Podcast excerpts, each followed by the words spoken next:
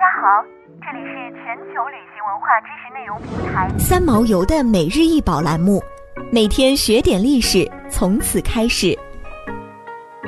歌舞女神特尔普西科瑞雕像高一百七十七点五厘米，宽七十八点一厘米，材质为大理石。短柱上的七弦琴和侧面的蛇杖都表明这个人物是歌舞女神特尔普西科瑞。这座雕像出自安东尼奥之手。拿破仑的弟弟卢西安为妻子亚历山德里亚委托他人画了一幅肖像画，而卡诺瓦参照这幅画为一位英国贵族雕刻了这座雕像，并于1817年在伦敦皇家学院展出，获得了极大的好评。这座雕像现藏于克利夫兰艺术博物馆中。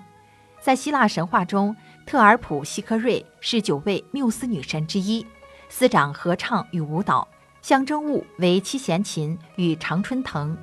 对于古希腊人来说，艺术灵感是缪斯女神的恩赐，他们的神性让人类拥有了创作的力量。艺术家们渴望着缪斯女神的降临，经由灵感桂冠的加冕，人类文明中出现了各种令人惊叹的艺术精品。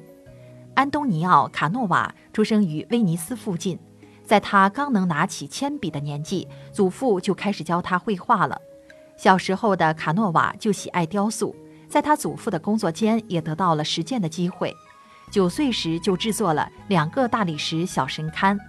为了维持生活，他在当地的一个公爵家里当仆人。有一天，公爵大摆晚宴，但是在开宴之前，管家发现。摆在餐桌上的甜点装饰品被弄坏了，在万分紧急的关头，卡诺瓦对管家说：“请让他试一试，他可以在很短的时间内弄一个饰品来代替。”卡诺瓦以极其娴熟的手法，把一大团黄油塑成了一只惟妙惟肖、威武雄壮的狮子。这尊狮子成为赴宴王公贵族的主要话题，大家纷纷称赞卡诺瓦的才华。公爵当众宣布，将出资让这个孩子进行深造，让他的天赋得到更大的发挥。二十四岁时，卡诺瓦离开威尼斯，前往罗马发展，并得到一笔资金和威尼斯驻罗马公使的热情帮助。在罗马，他的作品《特修斯杀死米诺陶》大获成功，简约和自然的表现手法形成今后他的风格。卡诺瓦又花了五年时间完成了教皇克雷芒十三世的纪念碑，从此之后名声大振。一七八七年，一个英国旅游者委托他制作一座名为丘比特和普绪克的雕像。卡诺瓦先用灰泥制作模型，然后助手们用大理石做出一个坯子，最后由卡诺瓦完成作品。在最终阶段，他创作出了非常多样的表面纹理。其中包括冷感十足的肌肉光泽。卡诺瓦的作品使得雕塑从戏剧化的巴洛克时期进入到以复兴古典风格为追求的新古典主义时期。